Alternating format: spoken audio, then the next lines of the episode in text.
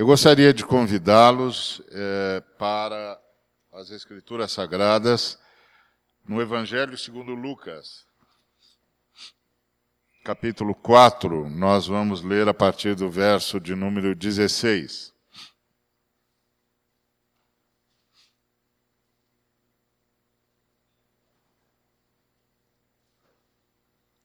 Indo para Nazaré, onde fora criado, entrou num sábado na sinagoga, segundo seu costume, e levantou-se para ler.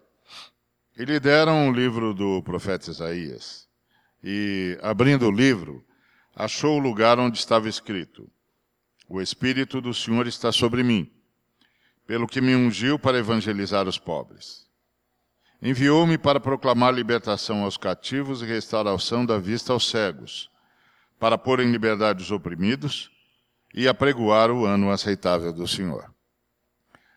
Jesus tinha triunfado sobre Satanás no deserto, estava voltando para sua casa e foi para Nazaré, lugar onde ele crescera, e foi para a sinagoga, onde também ele assistira durante toda a sua infância, adolescência e juventude. E agora ele vai apresentar-se aos seus vizinhos, vai apresentar-se aos seus amigos, vai apresentar-se aos seus antigos mestres, vai finalmente dizer-lhes quem ele é.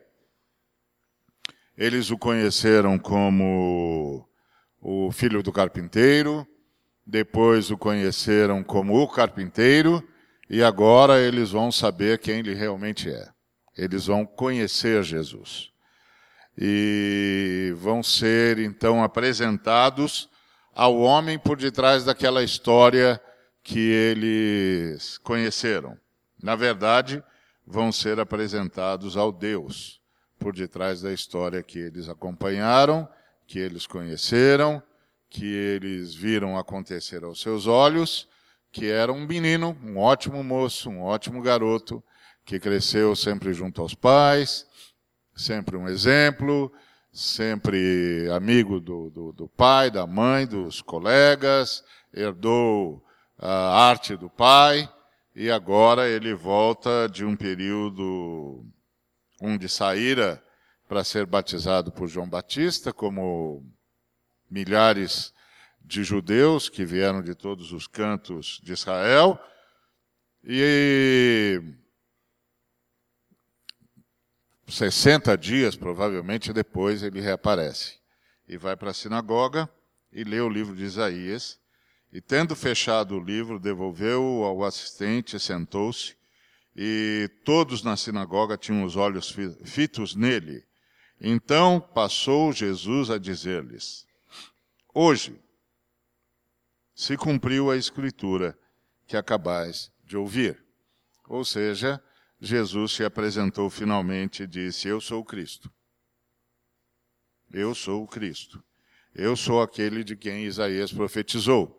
Eu sou ungido de Deus para libertar a humanidade. Eu sou ungido de Deus para evangelizar os pobres, para proclamar libertação aos cativos, para restaurar a vista aos cegos, para pôr em liberdade os oprimidos e para pregoar o ano aceitável do Senhor. Eu sou o Cristo. Então, quando a gente quer conhecer Jesus, a primeira coisa que a gente tem de saber é: Jesus de Nazaré é o Cristo, o ungido de Deus para a libertação da humanidade. Ah, se a gente não chega a esse ponto, a gente não chegou a ponto nenhum em relação a Jesus de Nazaré. Eu sou o Cristo. Eu sou aquele que tem a unção, porque a palavra Cristo significa ungido. Eu sou aquele que tem a unção do Pai. Porque a ideia é: Deus me ungiu, o Senhor, o Pai me ungiu, por isso o Espírito do Senhor está sobre mim. Que é a profecia de Isaías. O Espírito do Senhor Deus está sobre mim, porque o Senhor me ungiu. E essa é a ideia. Então, Jesus é ungido de Deus, o Pai, uh, e por isso Deus, o Espírito Santo, está sobre ele. Mas desde quando ele é o Cristo? Ou desde quando o Cristo é? Alguém dirá: bom, Jesus é o Cristo porque foi ungido pelo Pai. Jesus de Nazaré tem história. Ele nasceu, cresceu, morreu e ressuscitou. Então ele vai para ser batizado por João Batista, aí ele volta e, e se apresenta, depois de ter vencido o diabo no deserto, ele se apresenta aos seus conterrâneos, dizendo: Eu sou aqueles que vocês esperavam, eu sou o desejado de todas as nações, eu sou aquele de quem os profetas falaram. Mas o Cristo é desde quando? E para isso a gente tem de ir para Pedro. Lá em 1 de Pedro, capítulo 1, nós vamos ler sobre o Cristo. A partir do verso 18. Desde quando o Cristo é? E quem é o Cristo? Sabendo que não foi, versículo 18, sabendo que não foi mediante coisas corruptíveis, como prata ou ouro, que fostes resgatados do vosso fútil procedimento que vossos pais vos legaram, mas pelo precioso sangue, como de cordeiro sem defeito e sem mácula, o sangue de Cristo, conhecido com efeito, antes da fundação do mundo. Porém, manifestado no fim dos tempos, por amor de vós, que, por meio dele, tendes fé em Deus, o qual o ressuscitou dentre os mortos e lhe deu glória, de sorte que a vossa fé e esperança estejam em Deus. Então o apóstolo Pedro está respondendo a nossa pergunta. Jesus Cristo disse que é o Cristo. Jesus disse, Jesus de Nazaré disse aos seus conterrâneos lá em Nazaré: Eu sou o Cristo. E a pergunta que nós fizemos é: desde quando o Cristo é? Desde quando o Cristo existe? E o apóstolo Pedro responde: desde antes da fundação do mundo. Então Jesus de Nazaré estava dizendo: Eu sou o Filho de Deus em carne. Eu sou o Filho de Deus que abriu mão da sua glória antes da fundação do mundo, para que tudo existisse. Ele não estava apenas dizendo: eu sou mais um profeta, só que eu sou um profeta especial. O povo de Israel entendia que o Messias seria um profeta, o maior de todos os profetas, mas um profeta. E Jesus está dizendo: Eu sou o Cristo. E Pedro está nos explicando: ele não é um profeta ungido. Ele é antes da fundação do mundo. Lá em Mateus 16, a partir do versículo 13, Jesus perguntou aos seus discípulos: E vocês, quem vocês dizem que eu sou? Conhecer a Jesus é essencial porque é a partir do conhecimento de Jesus que tudo na vida se define. Tudo na vida se define. Uma vez eu ouvi uma entrevista, li uma entrevista de um filósofo francês que tinha estado no Brasil e concedeu uma entrevista, opa, concedeu uma entrevista ao, a um repórter e o repórter lhe perguntou: na sua opinião, qual é o maior dilema da humanidade? E ele respondeu: o maior dilema da humanidade é saber se Deus existe ou não. E o repórter, surpreso, porque o, o filósofo era tido como ateu, disse: por que, que o maior dilema da humanidade é saber se Deus existe ou não? E ele respondeu: porque se Deus existe, tem um jeito certo de viver, não se pode viver de qualquer jeito. E esse é o maior dilema da humanidade. Saber se Deus existe ou não, para saber se está vivendo do jeito certo ou não.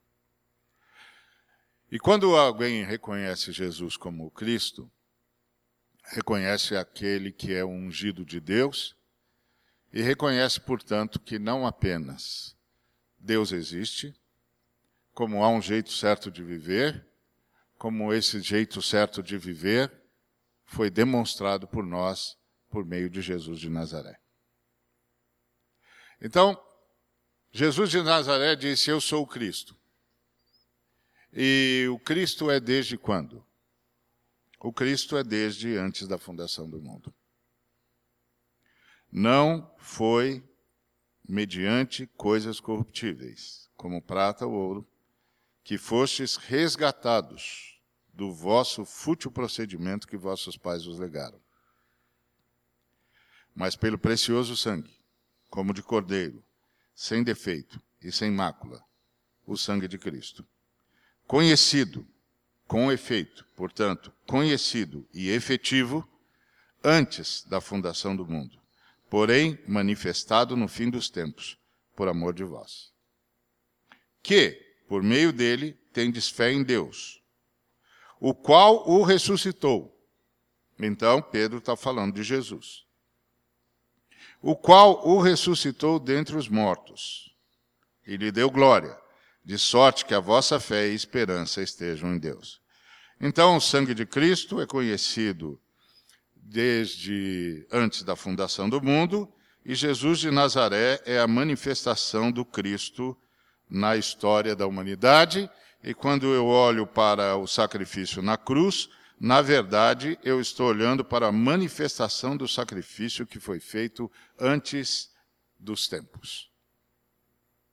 Então, Cristo é o eterno Filho de Deus, que se fez homem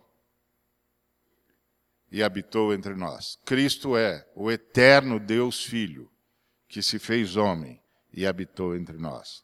E antes que houvesse mundo, o Deus Filho se fez o Cristo de Deus. É o que diz o apóstolo Paulo em Filipenses 2, a partir do versículo 5.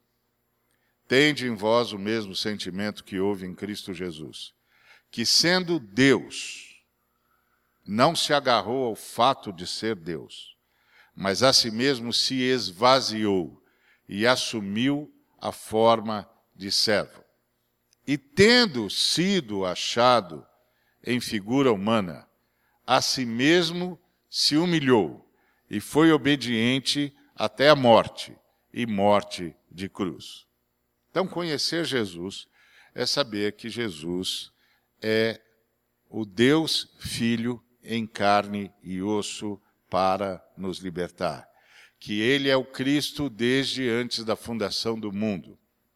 O apóstolo Pedro, quando Jesus perguntou aos discípulos, lá em Mateus 16, 13, e vocês, quem vocês dizem que eu sou?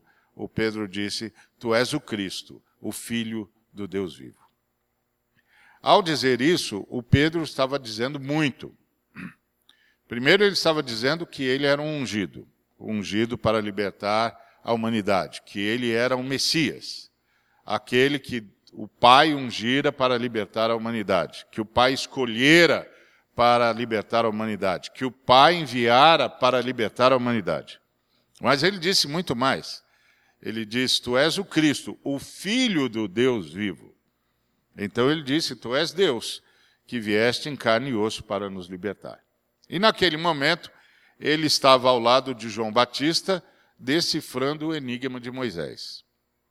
Porque Moisés propôs um enigma para o seu povo e o seu povo nunca conseguiu deslindar, desvendar o enigma. O enigma que Moisés propôs ao seu povo foi: uh, Ouve Israel, o Senhor nosso Deus é o único Senhor. Só que ele usou para a palavra Deus a palavra Elohim, que é plural. E ele usou para a palavra único a palavra errad, que é uma forma específica que os hebreus têm de dizer um quando falam de conjunto. Quando você usa a língua hebraica para usar para dizer um, ou a língua hebreia para dizer um, se você vai falar de um lápis, por exemplo, uh, você vai usar a palavra yahid, que era um lápis. Para um de um lápis, você vai usar a palavra yahid. Por quê? Porque é uma peça única. Mas se você quiser dizer um cacho de uvas, você não vai usar a palavra yahid. Você vai usar a palavra errado. Por quê? Porque é um cacho, é um conjunto. É único, é distinto e só é reconhecível assim. Ou seja, as uvas soltas no prato não são, não constituem o cacho de uvas. O talo vazio não é o cacho de uvas. O cacho de uvas é o conjunto, único, distinto e só reconhecível como tal. Então, Israel, ouve Israel, o Senhor nosso Deus é plural e é um conjunto único. Amarás, pois, o Senhor teu Deus de todo o teu coração. Os irmãos do passado não conseguiram entender isso. Mas quando Pedro disse: Tu és o Cristo, o Filho do Deus vivo, é como se ele estivesse dizendo aos seus colegas: Pessoal, acabei de receber uma revelação. Que em Deus há mais de uma pessoa. E uma dessas pessoas está diante de nós. O Franco Zeffirelli, quando fez aquele filme Jesus, o Mestre dos Mestres, ele o fez para a TV e fez um filme de seis horas de duração. Mas o filme ficou tão impressionante que eles decidiram passá-lo pelo circuito uh, cinematográfico. E, e aí, então, dividiram o filme em, em duas partes de três horas cada uma. E a primeira parte, as primeiras três horas, terminavam nessa cena em que Jesus é aclamado por Pedro como o Filho do Deus vivo, que veio em carne e osso para nos libertar. E o Zeffirelli uh, filmou da seguinte maneira: que Jesus pergunta aos seus discípulos: E vocês? Quem vocês dizem que eu sou? E o Pedro então responde: Tu és o Cristo, o Filho do Deus vivo. Então, logo ele dá essa resposta, ele cai de joelhos, porque ele se dá conta do que ele acabou de falar. Ele acabou de falar que Jesus Cristo era Deus. Ele acabou de falar que em Deus havia mais de uma pessoa e que essa pessoa estava diante deles. Então, Deus a gente adora. Então, ele caiu de joelhos. E aí o Zeffirelli filma os outros discípulos olhando assustados por Pedro, mas gradativamente tomando a mesma consciência, ou sendo tomados pela mesma consciência que Pedro foi, e ele fecha a cena com Jesus no centro e todos os discípulos ajoelhados em volta dele. A gente não sabe se foi assim, mas que poderia, poderia, porque foi exatamente isso que Pedro disse. Tu és Deus que vieste em carne e osso para nos libertar. E isso é a igreja. A igreja é o grupo de seres humanos que tem essa consciência. A igreja é o grupo de seres humanos que tem a consciência de que Deus é triuno. A Trindade é Deus. Pai, Filho e Espírito Santo, um só Deus. Que uma das pessoas de Deus veio buscar o homem abriu mão da sua glória, não abriu mão da sua natureza, mas abriu mão das suas prerrogativas e assumiu a forma de servo e assumiu a forma humana e foi obediente até a morte, morte de cruz, e então satisfez o princípio eterno da justiça para que a Trindade pudesse trazer os homens de volta. Isso é Jesus. Esse é Jesus. Antes que Deus criasse, antes que a Trindade decidisse criar, a Trindade decidiu se sacrificar. É como se a Trindade tivesse visto a queda, e entendido que tinha de criar a partir da queda sabida. E aí, criar a partir da queda sabida é criar de tal forma que possa criar, manter e resgatar. Mas para fazer isso, tem um princípio de justiça em jogo. E a Trindade precisa satisfazer o princípio de justiça. E aí o filho se dispõe a satisfazer o princípio de justiça. E quando o filho se dispõe a satisfazer o princípio de justiça, nós temos o que os teólogos chamam de aquenoses. O Deus Filho se esvaziou. Abriu mão da sua glória. E eu me lembro de uma senhora que, certa feita, me perguntou, ela era esotérica, e ela disse, pastor, tudo que existe, existe em Deus? Eu disse, sim, senhora. É em Deus que nós vivemos, nos movemos e existimos. Está registrado em Atos 17, 28. Ela disse, pastor, nós todos pecamos? Sim, senhora. Romanos 3, 23. Todos pecaram e carecem da glória de Deus. Pastor, Deus é santo? Sim, senhora. Sede santos, porque eu sou santo. 1 de Pedro 1,16. Sim, senhora. Então Deus é santo, nós existimos de Deus e nós somos pecadores. Sim, senhora. Como é que um Deus santo carrega pecadores? A santidade de Deus não devia jogar a gente para a inexistência? Eu disse, sim, senhora. Aí ela falou, e aí? Falei, Deus não nos carrega na, nossa, na sua santidade, minha senhora. Deus nos carrega no santo sacrifício do seu filho.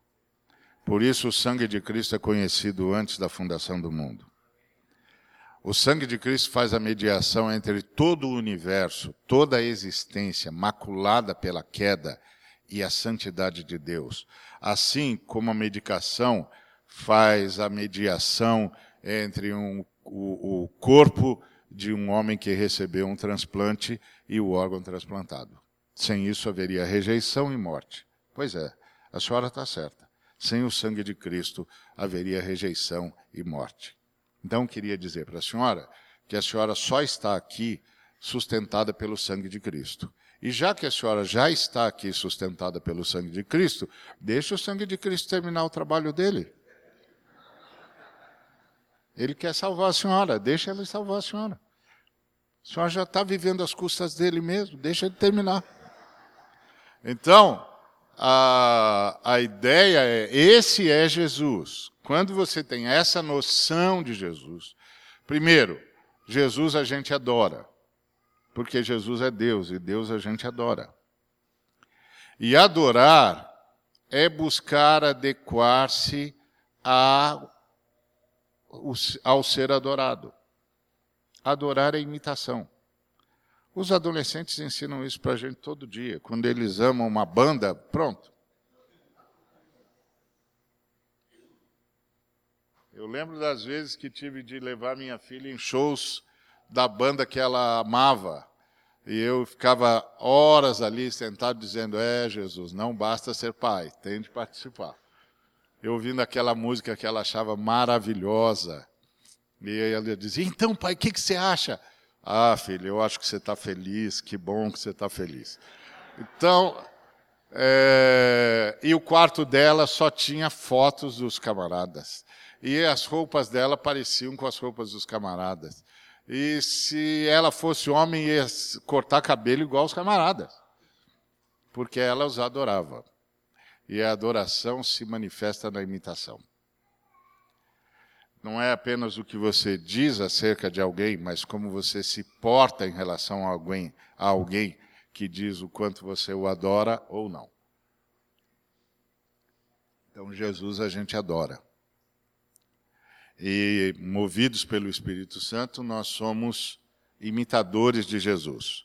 Só que é uma imitação muito mais profunda, porque ela é construída de dentro para fora e não de fora para dentro não é a mudança de forma de vestir ou, ou qualquer coisa externa que fala da nossa adoração a Jesus. É o que acontece a partir da gente, de dentro para fora.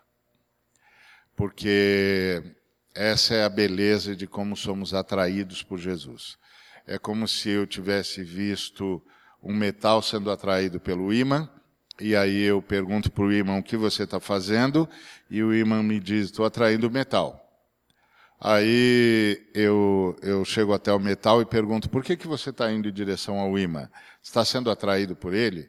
E o metal diz: não, estou indo porque quero. Aí eu volto lá para o imã e digo, olha, eu falei com o metal, ele disse que está vindo porque quer. E o imã me diz, é porque eu atraio de dentro para fora. Não é uma imposição, é uma atração. Ele se encontra comigo, eu me encontro com ele e eu o atraio de dentro para fora. Ele voluntariamente quer ser cada vez mais parecido comigo. Assim é Jesus. Jesus é o Cristo. Jesus é, é uma das pessoas de Deus, da unidade teocêntrica. A Trindade vivia no estado de festa, como dizia o João Damasceno do século VII. Vivia em pericorese, estado de festa. Aí a Trindade decide criar, tem de sair do estado de festa porque um dos membros da Trindade vai ter de se esvaziar, vai ter de abrir mão das suas prerrogativas divinas, vai ter de se assumir o Cristo, aquele que vem para libertar. As outras duas pessoas da Trindade também se esvaziam de certa maneira, porque criar já é se esvaziar. Basta você pensar que nós estamos aqui, Deus está aqui, a Trindade está aqui mas está aqui de tal maneira que nós podemos ter consciências livres e conversar e ouvir um ao outro, ou nem ouvir. Enquanto eu estou falando, você está pensando em outra coisa. Não tem problema. Mas Deus está aqui. Agora, se Deus adensar a sua presença aqui, a gente vai cair de joelhos. Se ele adensar a presença dele ainda mais, a gente vai cair de rosto em terra. Se ele adensar ainda mais a presença dele, a gente vai perder os sentidos. E se ele adensar plenamente a presença dele, a gente vai morrer. A gente anda em espaço cedido por Deus. A gente pensa em espaço cedido por Deus. A gente acerta e erra em espaço cedido por Deus. E quem garante tudo isso? O sangue de Cristo. Por isso todas as coisas foram criadas nele e para ele. E arremata o apóstolo João: sem ele, nada do que foi feito se fez. Isso é a igreja. A igreja é a detentora dessa verdade. O apóstolo Paulo chamava essa verdade de o mistério da piedade de como Deus abandonou a sua glória. Foi achado em figura humana. Foi reconhecido pelos homens, aclamado pelos anjos e recebido no céu. Isso chama-se o mistério da piedade. A igreja é detentora desta verdade. É esta verdade da qual a igreja é coluna e baluarte. Ser membro da igreja é ter essa revelação. Quando Pedro disse isso para Jesus, Tu és o Cristo, filho do Deus vivo. Jesus disse: Você é um homem feliz, Pedro. Porque você não sabe isso porque pesquisou na internet. Você não sabe isso porque você é esperto. Você não sabe isso porque você é inteligente. Você sabe isso porque meu pai contou para você. A igreja é a reunião das pessoas a quem o Pai contou quem é Jesus. E que querem viver como Jesus e que querem anunciá-lo o tempo todo. Porque estão buscando outros que, porventura, tenham recebido também e venham a receber também essa informação e venham a se tornar adoradores de Jesus. E são os adoradores de Jesus que lutam pela humanidade.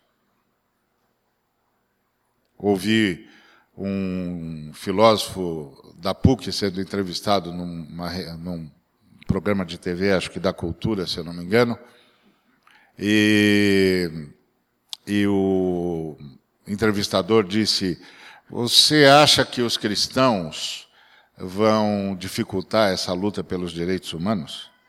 E ele disse: Sem os cristãos não haveria noção de direitos humanos. Foram os cristãos que saíram pelo mundo dizendo que todos os homens são iguais. Foram os cristãos que saíram pelo mundo fazendo rede social de proteção à criança. Foram os cristãos que saíram dizendo que tinham de honrar os, os idosos. Foram os cristãos que reviveram e reavivaram a democracia. Sem os cristãos não haveria direitos humanos. Ouvi um outro analista tentando explicar a Primavera Árabe, que parece que ainda não deu certo talvez na Tunísia tenha dado, é, e perguntaram para ele o que você acha que está acontecendo, uma vez que os, a maioria da população dessas nações são de uma religião determinista, portanto, de uma religião que prega que tudo acontece segundo a vontade de Deus, por que, que eles estão protestando se tudo acontece segundo a vontade de Deus? E aí esse analista disse: é, são os cristãos. Aí o, o, o, entrevistador disse: por que os cristãos? É, os cristãos estão atravessando as fronteiras. Eles não estão se tornando cristãos. E o camarada disse: não, eles não estão se tornando cristãos, mas eles estão ouvindo os cristãos. E só os cristãos lutam por liberdade. Só os cristãos gritam por igualdade. Só os cristãos se levantam contra a escravidão. Só os cristãos acreditam que Deus é amor e que há coisas que são de acordo com a vontade de Deus e coisas que são contra a vontade de Deus e que o que é contra a vontade de Deus precisa ser sanado.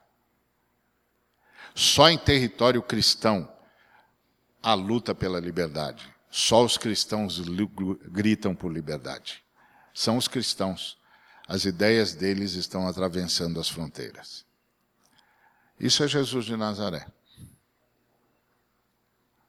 A consciência de Jesus de Nazaré nos faz conscientes da humanidade. A consciência de Jesus de Nazaré nos torna o único povo que, de fato, está lutando pela humanidade. Não está lutando simplesmente por uma ideologia, por melhor que ela seja. Não está lutando por uma religião, por mais interessante que ela seja está lutando pela noção de humanidade. Porque Deus criou a humanidade à sua imagem e semelhança. E Deus amou a humanidade de tal maneira que deu o seu Filho unigênito para que todo aquele que nele crê não pereça, mas tenha vida eterna. Deus veio buscar o que se havia perdido.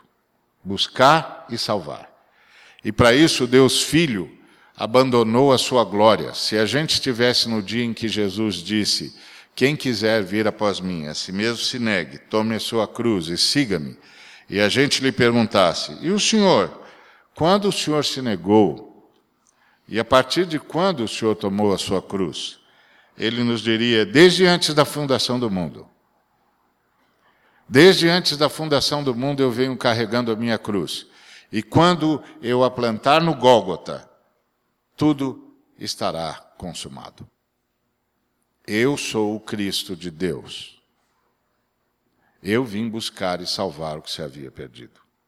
Eu vim buscar a humanidade. Nós cristãos precisamos recuperar essa noção. Nós somos aqueles que lutam pela noção de humanidade. Porque nós sabemos que Deus criou o homem à sua imagem e semelhança. E o homem, em Gênesis, não é o ser do sexo masculino, é o casal. Quando Jesus, quando o pai disse, façamos o homem à nossa imagem e semelhança, quando é que esse homem ficou pronto? Quando ele disse, por isso deixa o homem pai e mãe, se une à sua mulher e se tornarão ambos uma só carne. A palavra traduzida por uma em uma só carne é errado. Por isso deixa o homem, pai e mãe, se une à sua mulher e se tornam como nós, uma comunidade, uma família.